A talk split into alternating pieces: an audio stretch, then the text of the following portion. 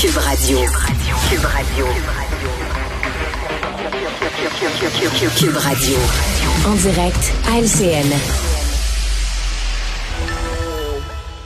8h45, on va rejoindre Richard Martineau. Salut Richard. Salut, écoute, un gros joueur de l'industrie du pot au Québec qui a été avalé par euh, une entreprise ontarienne. Quand j'étais jeune, moi, le pot québécois était connu partout à travers le monde. Chichen Chong faisait la promotion. Oui, on fumait du produit bien de chez nous. Puis quand on avait les munchies, on mangeait des whippets faites ici à Saint-Lambert. et on se faisait venir du Saint-Hubert Barbecue qui n'était pas à l'époque une entreprise ontarienne. Écoute, quand le crime organisé s'en occupait, ça allait bien. Steve, au parc ici, là, il n'y avait pas des congés payés, il n'y avait pas un fonds de pension, c'était un travailleur autonome. Et notre pote était poussé pas dans des serres, le poussait dans des champs de blé d'Inde, avec la collaboration de nos fermiers d'ici. Puis s'ils étaient pas contents, on disait que leur ferme pouvait passer au feu soudainement. Mais tu sais, finalement, on se gelait la bine avec du produit québécois.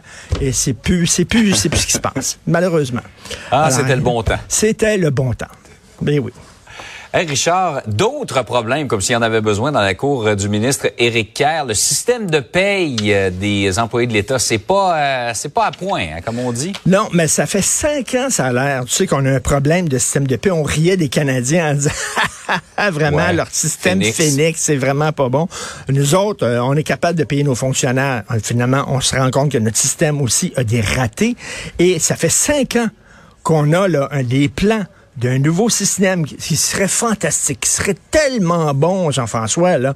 Mais là, ça fait cinq ans qu'il est sur les tablettes, ce système-là, et qu'on ne l'utilise pas. Et là, Éric Kerr, lorsqu'il était dans l'opposition, Éric Kerr disait, ça n'a pas de bon sens, le système s'agir, on appelle ça s'achir, ça n'a pas d'allure, c'est une farce. Alors maintenant que c'est lui qui est ministre shérif de l'informatique, ben, il fait pas grand-chose. Mais là, il dit, écoute, le système, on est en train de le, écoute bien sûr, on est en train de le réviser afin de considérer les évolutions technologiques. Tu comprends? Et même au moment même où je te parle, depuis le début de la chronique, ça fait déjà deux minutes qu'on se parle, bien la technologie a déjà changé. Tu comprends-tu? Il y a deux minutes, je t'aurais dit de prendre le logiciel P627. Mais là, ça, ça a changé. Ça change à une vitesse folle. Alors là, il est en train de réviser le système. Peut-être que dans cinq ans, qui sait, on va pouvoir enfin avoir un système. Mais le temps de l'installer, il va déjà être obsolète et désuet. C'est ça. On lui souhaite euh, plus de succès qu'avec sa clique, euh, l'identité numérique et le reste. Tout à fait.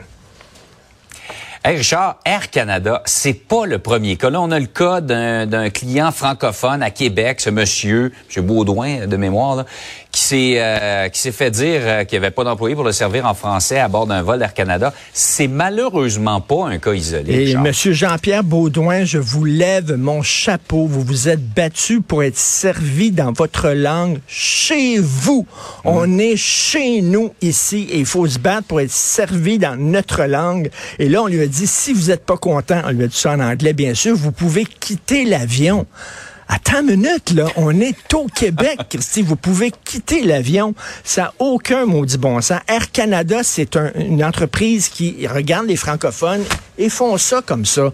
Mais ça, ça se joue sur les deux bords. Hein. Il y a Transat aussi, qui est une autre entreprise. Puis si vous allez en Floride, vous pouvez aller à Plattsburgh en auto et prendre un avion à partir de là, puis vous en allez là-bas. Vous pouvez, si vous allez en Europe, vous pouvez prendre Air France et vous passez d'Air Canada. Ça joue sur les deux bords. Et écoute, j'ai justement un texte euh, intéressant publié dans la presse aujourd'hui. Écoute bien ça, je vais te lire le début du texte. Pour désamorcer la tempête linguistique de l'automne 2021, tu te souviens, c'est P.O. Zappa qui avait vraiment parlé à M. Michael Rousseau, là, puis que bon, Michael Rousseau avait dit, ça fait 14 ans que je vis au, à Montréal, j'ai pas besoin de parler français. C'est ça, j'ai pas besoin du français. M'en fous.